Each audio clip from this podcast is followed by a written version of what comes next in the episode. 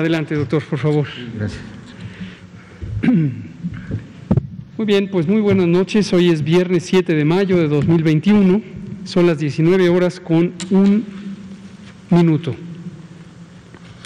Vamos a iniciar la conferencia de prensa diaria sobre COVID-19, la pandemia causada por el coronavirus SARS-CoV-2. Hoy, como hacemos eh, una o dos veces a la semana, tenemos una sesión que nos da mucho gusto. Y nos da mucho gusto porque tenemos el privilegio de que nos acompañe un secretario de salud de una entidad federativa. En este caso, nuestro querido y respetado amigo, el doctor Roberto Ramos Alor, quien es el secretario de salud de Veracruz y director general de los servicios estatales de Veracruz, de salud de Veracruz. El doctor Ramos Alor es neumólogo, pediatra y ha estado al frente de la Secretaría de Salud de Veracruz desde que inició el periodo de gobierno del eh, gobernador Cuitlagua García, quien también le mandamos un saludo a nuestro querido amigo gobernador Cuitlagua García.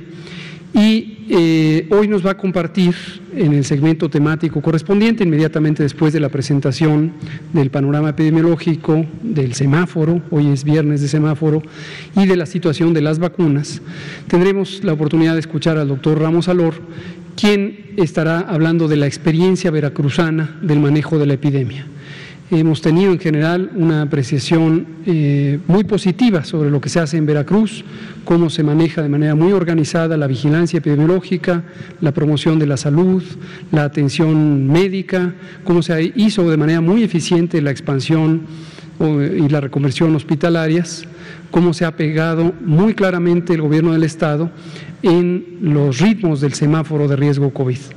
Y las consecuencias están a la vista, eh, son muy positivas. Veracruz fue el tercer estado en pasar a semáforo verde y lo ha mantenido en ese estado, eh, en esa condición de semáforo verde. El semáforo verde, desde luego, todo el mundo está familiarizado, que significa bajo riesgo, baja transmisión, baja actividad epidémica.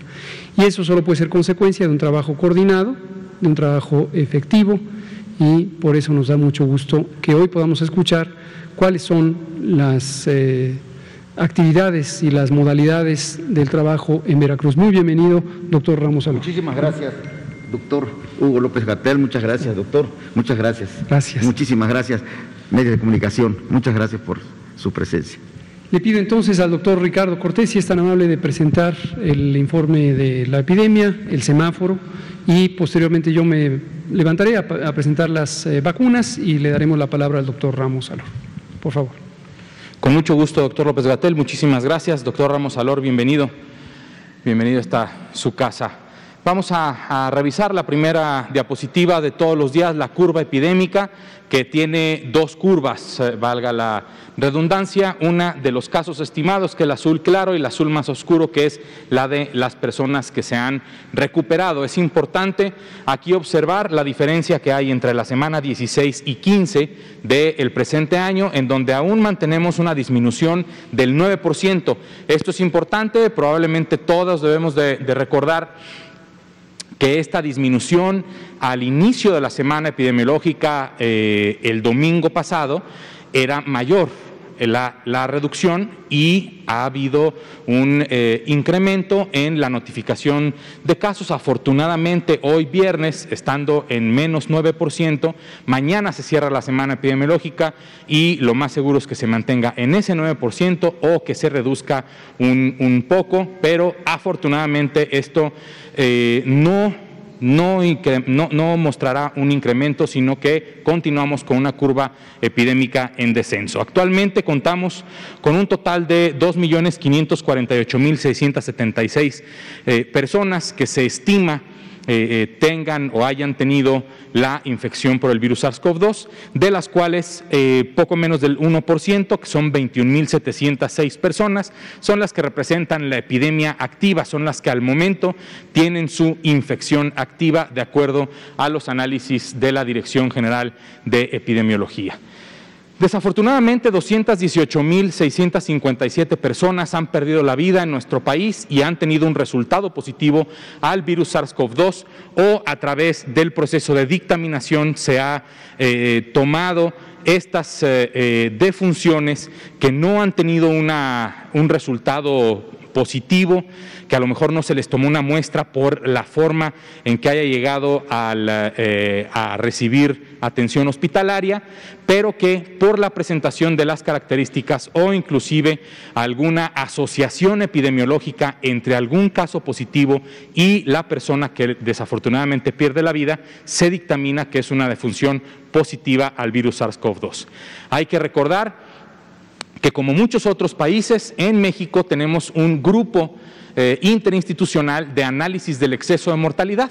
Y este exceso de mortalidad es superior a eh, el total de defunciones que hemos tenido, pero que son de múltiples, de todas las causas.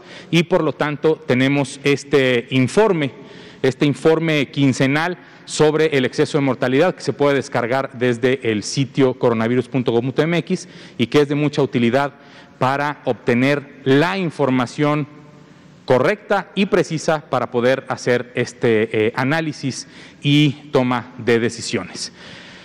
Finalmente, pues me parece que la mejor noticia ¿no? es que más, ya más de 9 millones de personas, de hecho 9 millones 92 mil 249 personas en nuestro país tienen un eh, esquema completo de vacunación contra el virus SARS-CoV-2. 9 millones 92 mil 249 personas en nuestro país ya tienen su esquema completo, están protegidas contra este virus SARS-CoV-2. Conforme vayamos incrementando este número y por lo tanto incrementando eh, la cobertura de vacunación de las personas que se pueden vacunar, podremos eh, ir avanzando también en eh, el control de la epidemia con todas las medidas básicas de prevención, como el eh, lavado frecuente de manos, el uso de barreras como el cubreboca, el cuidado de nuestra salud y el uso o la asistencia a espacios que estén ventilados correctamente. La siguiente, por favor. 82%, 82% es la reducción que se ha observado desde el punto máximo de la segunda ola del pico de, la, pico de la segunda ola epidémica hasta el momento en donde estamos inclusive en eh, niveles de hospitalización más por debajo de cuando inició este registro de la red Irak. Esto es importante porque eh, lo que podemos ver es cómo las, la ocupación hospitalaria está eh, en 11% de camas generales, esto es, de las personas que tienen una infección respiratoria aguda grave, pero que no requieren de cuidados críticos, que no requieren de un respirador mecánico, y el 16% de eh, camas están ocupadas de las camas que tienen un respirador mecánico, 11 y 16. Esto es muy importante porque eh, esto quiere decir que tenemos una, una disponibilidad hospitalaria sumamente amplia y que eh, esto lo que eh, es en lo que se traduce el control de la epidemia, la reducción en los indicadores del semáforo de riesgo epidémico. Y hablando del semáforo de riesgo epidémico, este es el resultado de la estimación eh, al, momento que ya se ha eh, entregado a todas las entidades federativas, a todas las personas titulares de los gobiernos de los estados. Tenemos tres estados en naranja, en el nivel alto de riesgo, ninguno en el nivel máximo, no hay rojos ahorita, hay tres en, el nivel alto, eh, que son Chihuahua, Tabasco y Quintana Roo. Tenemos 15 en nivel amarillo. Este nivel de riesgo epidémico representado por la esperanza de regresar a una nueva, a una normalidad, una nueva normalidad. Este amarillo incluye la zona metropolitana de la Ciudad de México y todo el Estado de México. Tenemos 14 entidades federativas, como lo comentó el doctor López Gatel, incluyendo al hermoso y muy grande Estado de Veracruz. 14 entidades federativas están en nivel Verde es el nivel más bajo de riesgo. Siempre hay que recordar, nivel bajo de riesgo no es cero. Siempre hay un riesgo porque el virus sigue existiendo, el virus llegó para quedarse y por lo tanto, si el virus llegó para quedarse, entonces las medidas básicas de prevención también debieron de haber llegado a su casa para quedarse. Muchísimas gracias. Gracias, doctor Ricardo Cortés, director general de promoción de la salud de la Secretaría de Salud. Vamos a hablar de vacunas. Vacunamos, seguimos vacunando. hay buen avance del programa de vacunación COVID, de la estrategia de la política nacional de vacunación contra el virus SARS-CoV-2. Vamos a ver los números. Ayer, 6 de mayo, hasta las 21 horas, a las 9 de la noche, habíamos logrado vacunar en un día 589.712 personas. Les seguimos recomendando de cuando en cuando que revisen los números. Ustedes, personas comunicadoras y comunicadores, desde luego pueden hacerlo también desde sus domicilios si tienen curiosidad. Toda esta información aparece en la página coronavirus.salud, perdón, coronavirus.gov.mx, el portal único del gobierno donde tenemos toda la información. De cuando en cuando hacemos modificaciones a nuestro informe técnico y algunos elementos los pasamos ya a que estén disponibles ahí, aunque no los presentemos en la conferencia, para poder hacer más eficiente el uso del tiempo en la conferencia. 589.712. Es una cifra semejante a la de ayer, alrededor de 600.000, que esto nos permite garantizar una eficiencia más rápida de la vacunación. Aprovechamos para recordarle a usted, en la entidad federativa donde vive, esta semana redujimos el número de días para vacunar por semana. Cuando llega la vacunación a su entidad federativa, a su estado, la semana anterior la habíamos dejado a siete días. Esta semana cuatro días. ¿Por qué? Porque observamos que si lo abrimos a siete días, las personas empiezan a esperar, esperar, esperar. La semana pasada tuvimos centros de vacunación en donde hubo tiempos poco aprovechados porque no llegaba la gente a los centros de vacunación. Esta semana lo redujimos a cuatro y tenemos una vacunación más eficiente. Recomendación para usted, no deje pasar el tiempo. Cuando sea su día de vacunación, acérquese. Pero al mismo tiempo, si ve una fila muy larga, no se angustie. Hay vacuna para todas y todos. La vacuna que se ha mandado está calculada para alcance, que alcance a todas y todos. Las personas trabajadoras de la educación, se sabe cuántas son y hay vacuna suficiente. De hecho, hay un poco más. Las personas de 50 años y más, también está calculado cuánto se necesita. Y siempre existe la posibilidad de que en un remoto caso de que alguien no logró vacunarse, tenga una nueva oportunidad de vacunarse en un siguiente ciclo de vacunación. Hay que aprovecharlo ahora, pero también no angustiarse. Hay vacuna para todas las personas. La siguiente. En forma acumulativa, más de 20 millones, 20 millones y medio, 20 millones 450 mil 830 dosis de vacuna han sido aplicadas en el país y lo que podemos ver en esta gráfica, que pocas veces la hemos eh, retomado para recordarles qué significa, básicamente es la velocidad a la que se vacuna. En este periodo inicial fue una baja velocidad porque fue el periodo de calibración. Recordarán cuando anunciamos el inicio del periodo de rápida expansión del programa, después de la calibración, fue aquí, y se puede ver la rápida expansión del programa. Entre más eh, inclinada hacia arriba está esta línea, quiere decir que estamos vacunando a mayor velocidad. Esto es lo que se ve justamente aquí. Esta era la velocidad a la que ocurría y ahora está en esta y ahora está en esta. Cada vez vacunamos más rápidamente. La siguiente, por favor. 13 millones 715 mil 159 personas han sido vacunadas y está esto ya registrado y esto lo que nos permite es estar en el 11% de la población nacional, alrededor del 11%. Y tenemos personal de salud que seguimos vacunando, es el personal de primera línea, independientemente si trabaja en instituciones públicas o en organizaciones privadas o corporaciones privadas. Personal educativo, 1.233.450 personas, personas de 60 y más. Esta cifra, como ya hemos comentado varias veces, se ha quedado ahí congelada, es la cifra referencial de las personas que quedaron registradas nominalmente.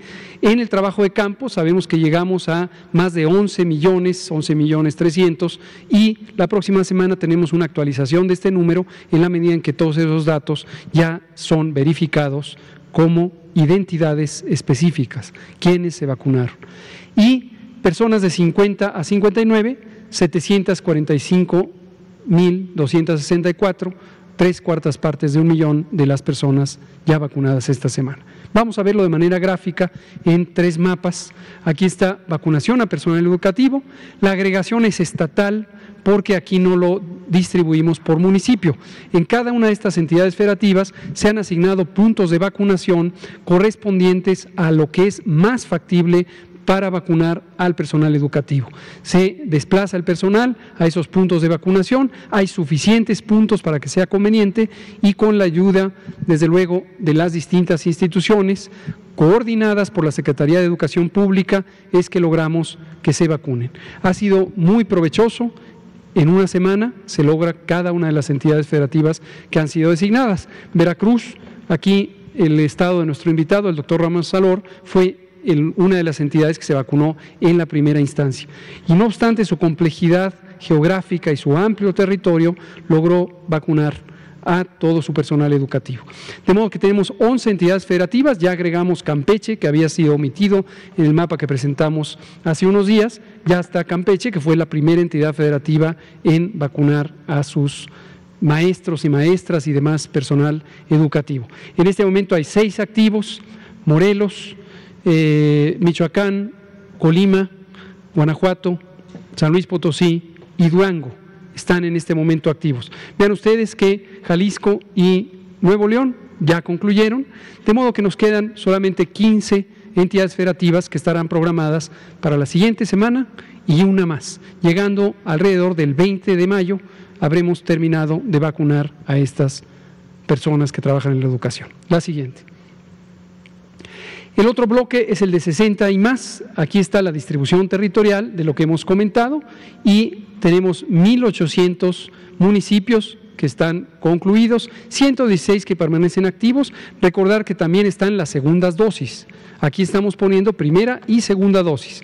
Hasta que terminemos las dos dosis, consideramos que ya está completamente terminado el trabajo y hay 84 que están eh, en este momento programados. 14 recordarán que son municipios que de manera autónoma decidieron no vacunarse, están mayormente en el estado de Chiapas y dos en el estado de Oaxaca. La siguiente.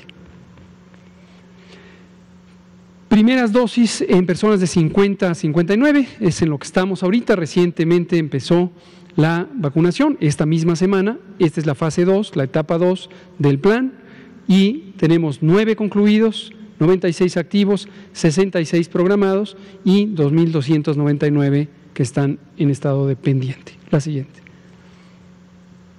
Hoy se liberó por parte de COFEPRIS 470.490 dosis de la vacuna con Videcia de la empresa china CanSino que se envasa aquí en México.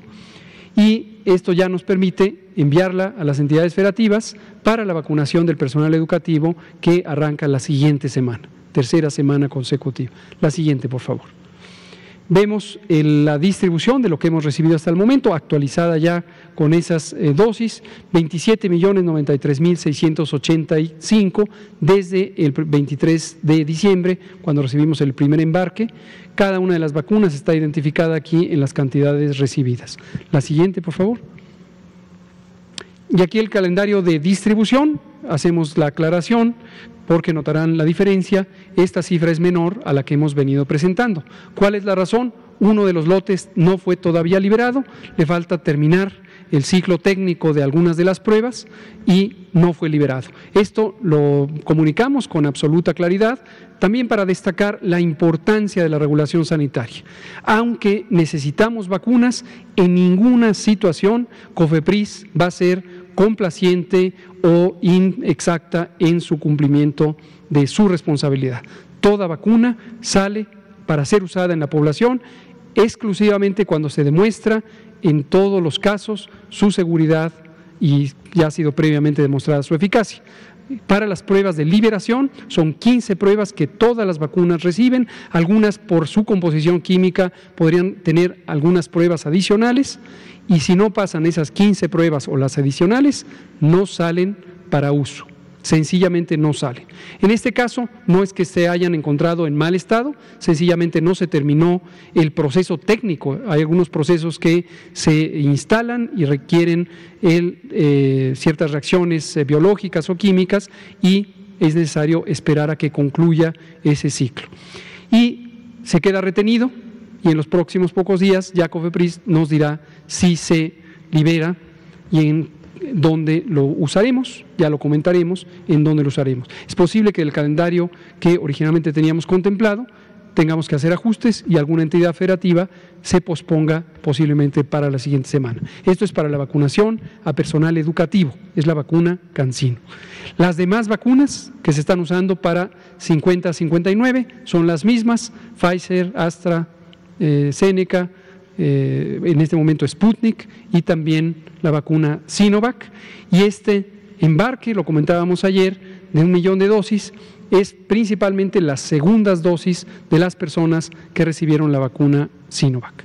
Y el último es un recordatorio, hay un número de consulta 55 36 84 0370. 55 36 84 0370 para hacer cualquier consulta, pregunta, solicitud de información sobre vacunas, vacunas COVID. Vamos a darle la palabra, si es tan amable, el doctor Roberto Ramos Alor para que nos cuente la experiencia veracruzana.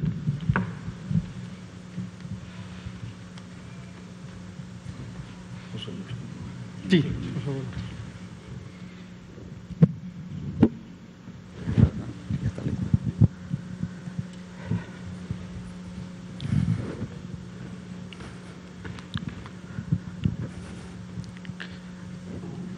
Saludamos con mucho afecto a todo el auditorio y sobre todo a ustedes, medios de comunicación. Y bueno, pues aquí estamos eh, atendiendo la invitación que nos hicieron muy puntualmente para comentar con ustedes de la experiencia y de cómo hemos afrontado la pandemia de este virus letal que tanto daño ha hecho al país. Y esta es la experiencia de ese pedacito de patria que sabe rey de cantar, Veracruz. Y nos preguntamos, ¿qué ha hecho Veracruz? ¿Cómo ha enfrentado Veracruz a la pandemia? Un estado complejo en su orografía, en su territorio extenso, en su densidad de población de 8 millones y medio de habitantes, enfrentarnos de manera frontal y directa al problema. Miren ustedes, eh, quise resumir en una curva que le llamamos histórica de Veracruz, donde ahí interpretamos todos, toda esta evolución en la línea de tiempo que ha tenido COVID en territorio veracruzano. Y vean ustedes algo interesante que podemos extraer de esta curva. Primero, bueno, pues en las ordenadas ven ustedes el tiempo, en las abscisas eh, el número de infectados y una curva sui generis que se correlaciona con el momento en que llega el virus a Veracruz, en el momento, en el tiempo de la importación, en que el momento en el que se presenta la dispersión comunitaria y finalmente ya el fenómeno epidemiológico epidémico. Y quiero comentarles porque esta curva, si ustedes la ven, no presenta fenómenos bruscos con vértices muy agudos que presentaría otro tipo de curvas que se le mostraré un ejemplo adelante. Esto es precisamente una curva aplanada en Veracruz. Y no es accidental. Desde el momento en que aparece la primera neumonía en Wuhan y que la comunidad internacional nos informa que hay un virus nuevo en la República de China, en ese momento Veracruz prende sus focos rojos e iniciamos un trabajo preventivo de contención. Y así iniciamos constituyéndonos en el Comité Técnico en Salud, integrado por gente de ciencia eh, de la Secretaría de Salud, epidemiólogos, sanitaristas, doctores en ciencias, especialistas en biología molecular, que entendía muy bien este proceso en cuanto a su etiopatogenia del coronavirus como enfermedad. Y así, firmemente, nos coordinamos con la federación, siguiendo las pautas, porque estábamos convencidos, y hoy lo comprobamos como tesis, que así era, así era el comportamiento epidemiológico del virus y así era la ruta a seguir en este país. Y en Veracruz lo hicimos propio, pero también lo matizamos con la, con la experiencia y el comportamiento del virus veracruzano. E instalamos también un vínculo de comunicación entre medios de comunicación, entre pueblo, para informarles a partir de esta información, de cómo iba llegando, cómo iba eh, acumulándose la información científica sobre el virus y la enfermedad. Y eso lo transmitíamos todos los días, lloviera, tronara o rampagueara, estábamos ahí informándole a nuestro pueblo el pulso de la pandemia. Y así nuestra gente se iba informando de información técnica, científica, veraz y de primera mano. Aparejado a esto, por supuesto que teníamos que iniciar con estrategias físicas, objetivas, directamente con la, con la gente. Y se emitieron 21 decretos publicados en la Gaceta Oficial del Estado, en el que ustedes pueden revisarlos.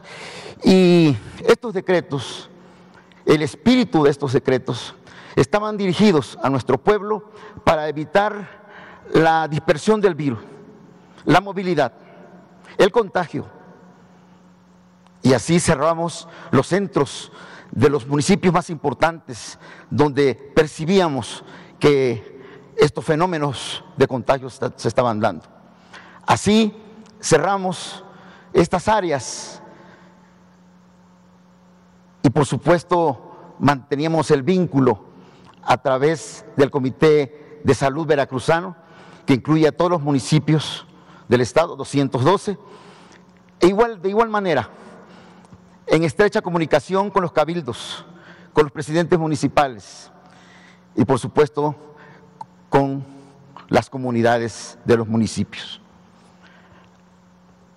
Y quiero decirles aquí que efectivamente todas estas eh, son las acciones que Veracruz hizo.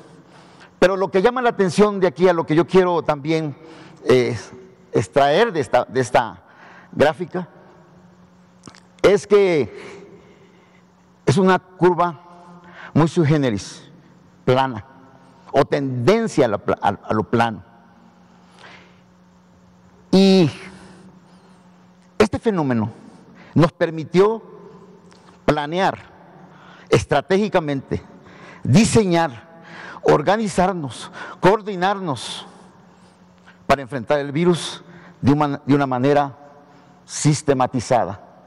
Y así iniciamos, iniciamos las estrategias que dictaban los decretos y que la propia pandemia nos los iba diciendo. La siguiente, por favor. Hoy Veracruz, efectivamente, de acuerdo con el semáforo eh, federal es verde. Y vamos coincidiendo ya con, el, con, el, con la colorimetría estatal. Tiene un matiz veracruzano la interpretación del semáforo local, como justamente lo han dicho nuestras autoridades federales, que replanteamos eh, en función de los indicadores estatales para poder ubicar también los colores. Porque hay municipios que no podemos pintarlos de verde en este momento, pero que vamos siguiendo el comportamiento de la dispersión viral.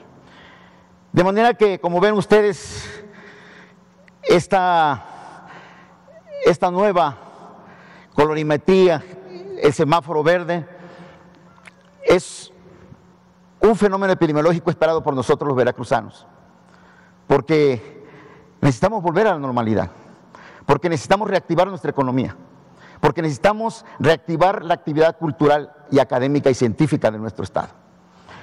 Y, esto, como ven, la gráfica anterior es lo que explica finalmente esta, este color, porque además les aclaro, es un, el primer estado en pintarse de verde.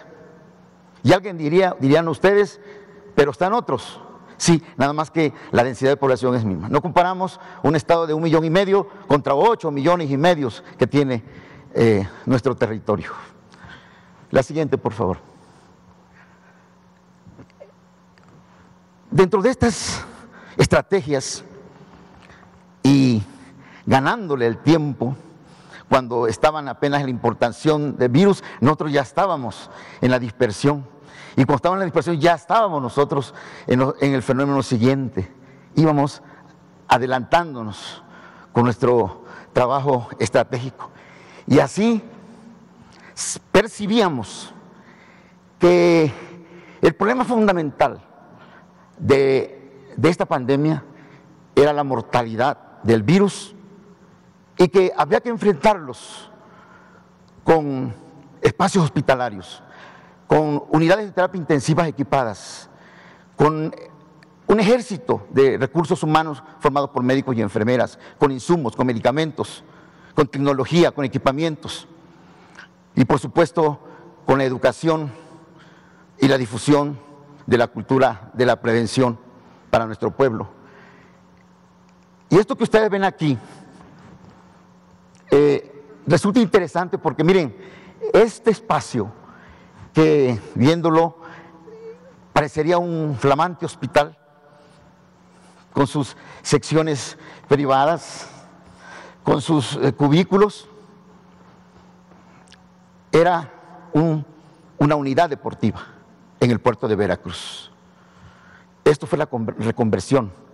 Los centros de atención médica expandida que nos permitía a nosotros disponer de camas suficientes. Nos dimos a la tarea de integrar una red de hospitales COVID, desde Coatzacoalcos hasta Poza Rica.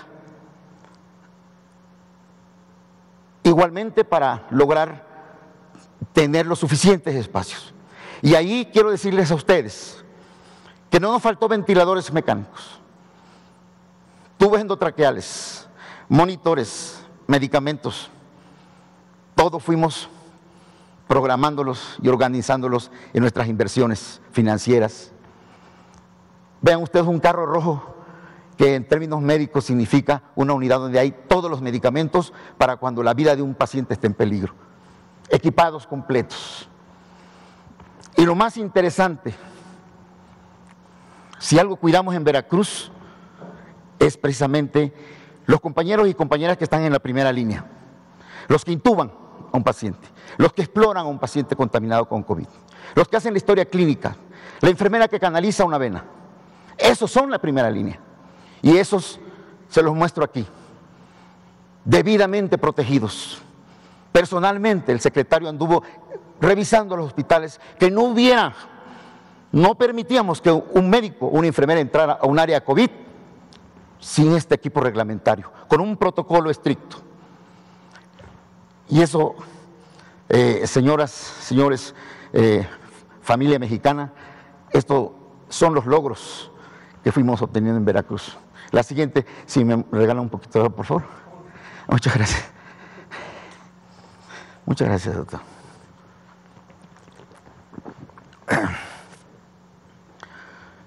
Eh,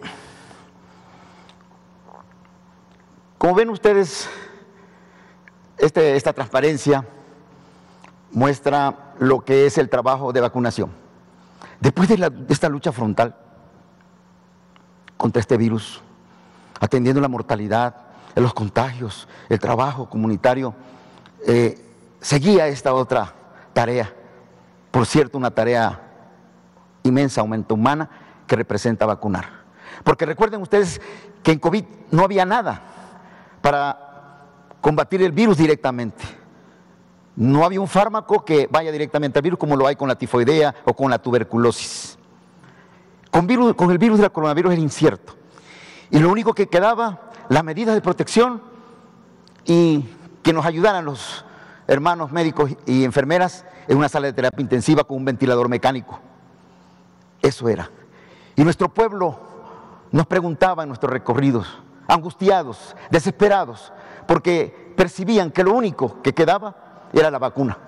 Sobre todo cuando nos quedaba muy clarito que en las terapias intensivas de 10 pacientes, 9 tenían edad arriba de los 60 años y la mayoría de ellos intubados. Y nos dimos a la tarea. Por eso, por eso entendimos muy bien desde la federación que había que hacerlo organizado por grupos etarios, por grupos vulnerables. Y uno de los grupos más vulnerables, por supuesto, son los adultos mayores de nuestro país, a los que tantos amamos. Pero también eran vulnerables los médicos y las enfermeras porque finalmente, ¿quién nos iba a atender en las terapias intensivas, en las salas de urgencias, en las salas de triage respiratorio? Más que los médicos. No nos equivocamos. No se equivocó la federación en programar de esa manera. Y seguimos con los maestros, nuestros queridos maestros veracruzanos. Hoy prácticamente están vacunados todos nuestros, nuestros maestros. Y seguimos, y seguimos. 50, 60 y seguramente 40, 50. Esta es la tarea. Las imágenes son evidentes. Adultos mayores, nuestros abuelitos, nuestras abuelitas, nuestros equipos, los módulos de vacunación con todo el protocolo, sus eh, equipos térmicos, eh, todo, no faltó ni un insumo, todo lo teníamos y vacunas suficientes, por supuesto, en todo el territorio veracruzano. La siguiente. Hubieron dos periodos que nos llamó la atención y tenemos que plantárselo también a todos ustedes. Dos periodos que tenían que ver con los movimientos ciudadanos de las épocas de Semana Santa, de las visitas a las playas y olvidándose de todos los principios que hemos estado nosotros impulsando para protegernos. Y lo otro relacionado, por supuesto, con las fiestas de fin de año, Navidad, donde también eh, lamentablemente somos un, país y un estado emotivo en esas festividades, el Día de Muertos, estos fenómenos. Y era lo que yo me refería al principio, que, la, que nuestra curva en general de Veracruz no es esto, porque estas curvas la presentaron algunos países y algunos estados. Y esto representa crisis, representa problema grave. Precisamente en estos momentos no da tiempo a expandir, a localizar o obtener más camas hospitalarias eh, y todo lo que implica el proceso de atención médica de calidad.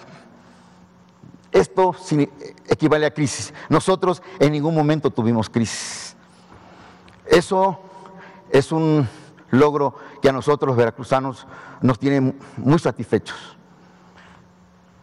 Y, en este momento que estamos ahorita, ya eh, eh, en estas semanas, nuevamente al ver estas condiciones, pero sobre todo al mostrarnos un, un estado en verde, que en ocasiones para algunas gentes equivale a tirar el cubreboca, pasarse la, la pachanga, a nuevamente volver prácticamente como si no hubiera virus.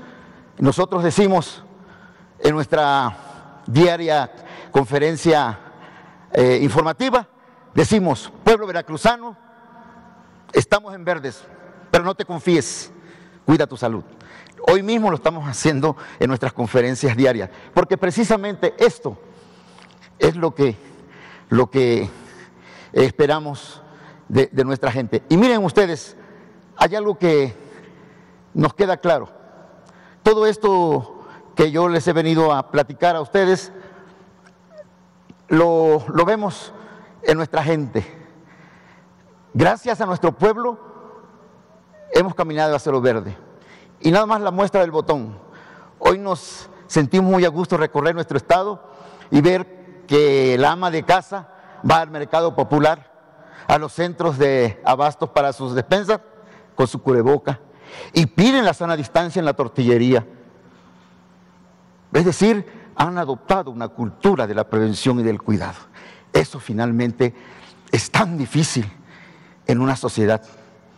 Eh, y en Veracruz es esta, esta, esta es la explicación por qué estamos verdes y por qué nuestra mortalidad bajó, por qué los hospitales tienen una ocupación mínima y todavía nos permitimos solidariamente enviar a 23 médicos y enfermeras a echarles la mano a los compañeros y compañeras médicos del Hospital General de la Ciudad de México en su momento, en su momento más dramático de mortalidad y de ocupación hospitalaria.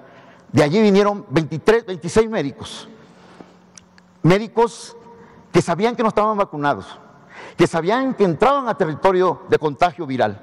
Sin embargo, cumplieron, hicieron un buen papel, un buen papel. Ya están en Veracruz, ya están en Veracruz casi tres, cuatro meses ayudando a, los hospitales de la Ciudad de México.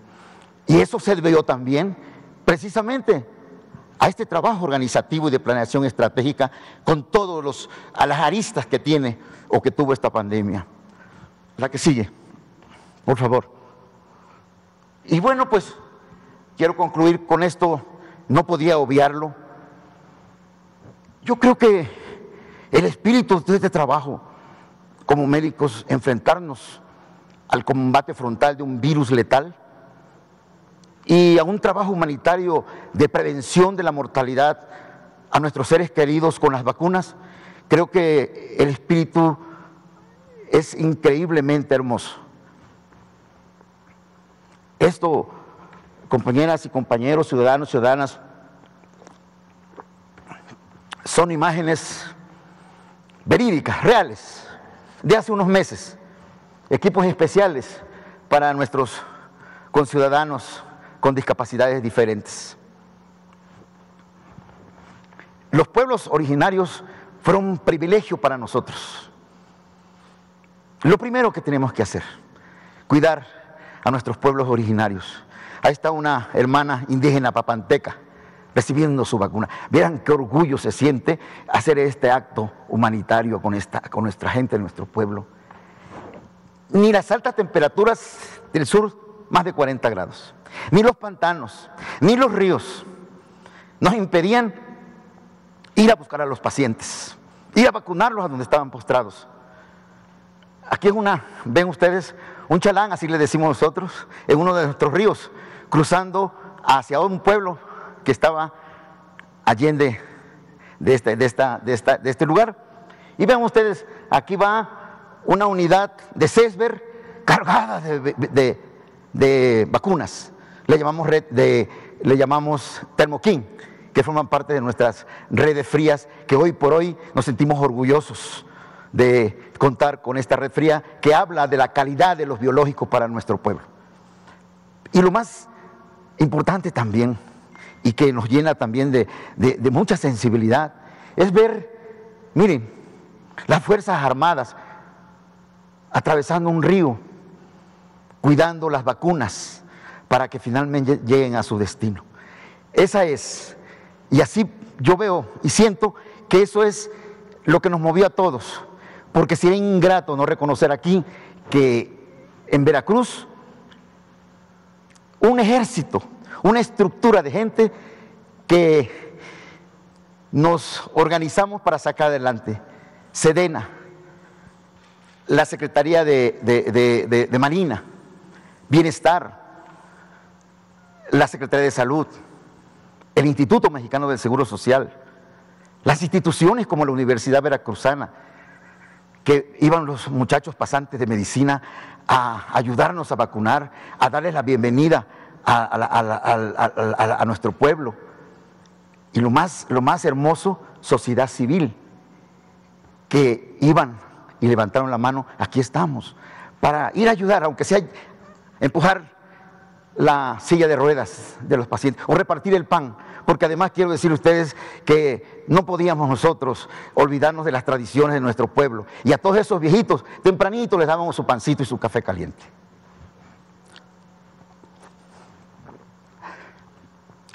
Pues yo creo que abusé un poquito más del tiempo, pero este, eh, eh, eso es Veracruz.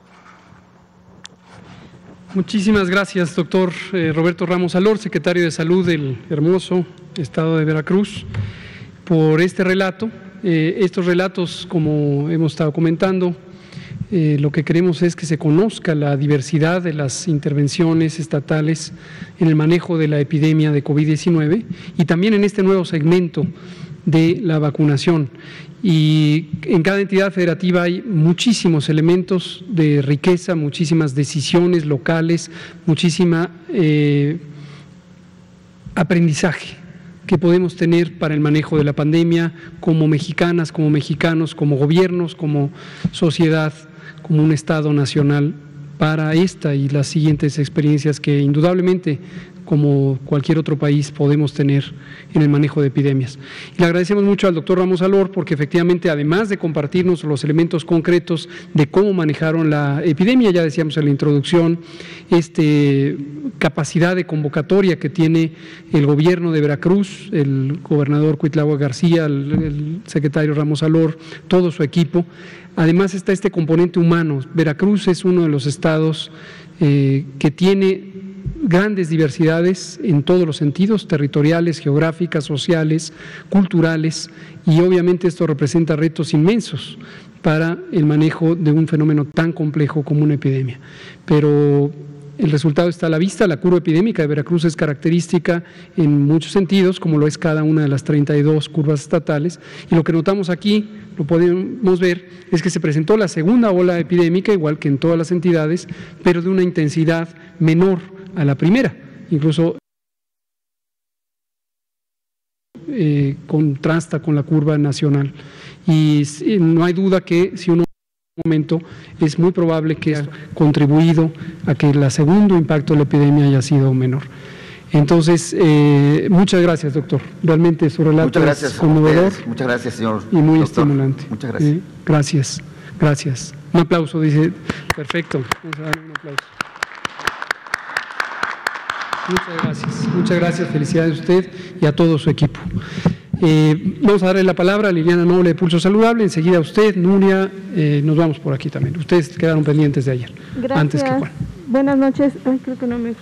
Buenas noches, Liliana Noble de Pulso Saludable, doctor, es la primera vez que me toca ver a alguien que se expresa también, felicidades y qué bueno que, que usted está al frente de la Secretaría de Salud y hay que copiar, hay que hacer copia social. Y yo quisiera preguntarle en ese sentido cómo se logra el éxito. Usted decía al implementar una cultura de la prevención y el cuidado, ¿de qué echaron mano para lograr este éxito? Gracias. Adelante, doctor, por favor. Sí, por supuesto. Con mucho gusto.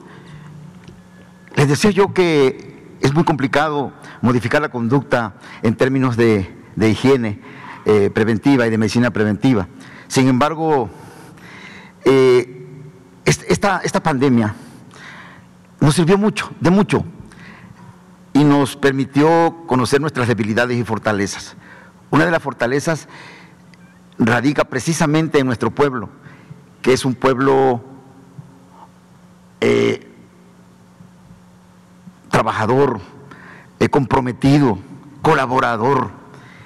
Y sentíamos que este trabajo diario de llevar el pulso de la pandemia en términos sencillos, familiares, casi un diálogo familiar.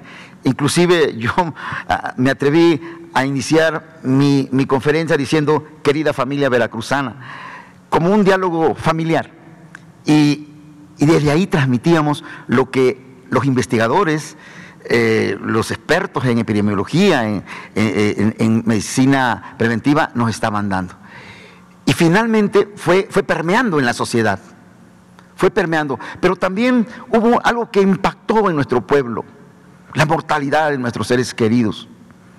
El saber que un vecino, un amigo, un hermano ya se ha ido por coronavirus, los hizo reflexionar para entender las medidas. Pero lo más importante es que se dieron cuenta que no contábamos con ningún fármaco específico para combatirlo. Y, y esto que les digo, lo multiplicamos, lo difundimos en unidades que nosotros eh, utilizamos quizá un poquito fuera de, tiempo, pero que eh, la experiencia nos ha demostrado que es bueno. El voceo en los barrios, en las colonias, con el voceo, este, vecino, vecina de esta colonia, estamos aquí, mira esto y de tal información, las estadísticas, y todos los días en 11 jurisdicciones sanitarias, que es un, es un ejército de trabajadores de la salud. Y, y yo siento que permeó, permeó en las escuelas, de manera virtual los maestros. Y, creo que finalmente esta sociedad ahorita está recibiendo los beneficios de haber adoptado esta cultura de la salud.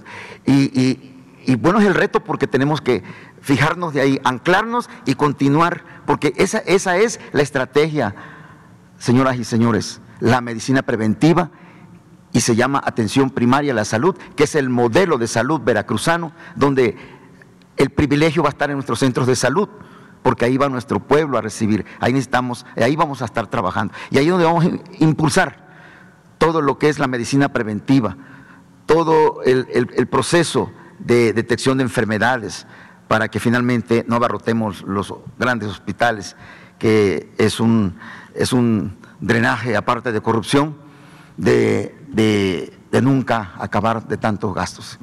Por ahí va esa situación, no sé si me expliqué, pero finalmente es la capacidad y la sensibilidad de nuestro pueblo de adaptar estas medidas, que se lo está diciendo gente que conoce del tema, y que pero además saben que se lo hacemos de buena fe, bien intencionados de corazón. Muchas gracias. Adelante.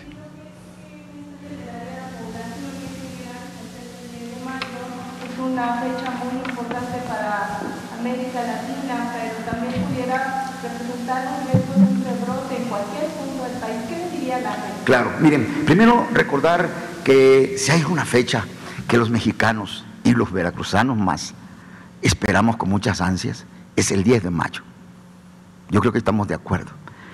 Y el mensaje es precisamente que continúen con las medidas de protección que que durante todo este tiempo, de 380 conferencias hemos dado, aquí precisamente eh, nuestro estimado doctor Hugo López Gatel lo ha dicho, y que ha impactado eh, en la gente.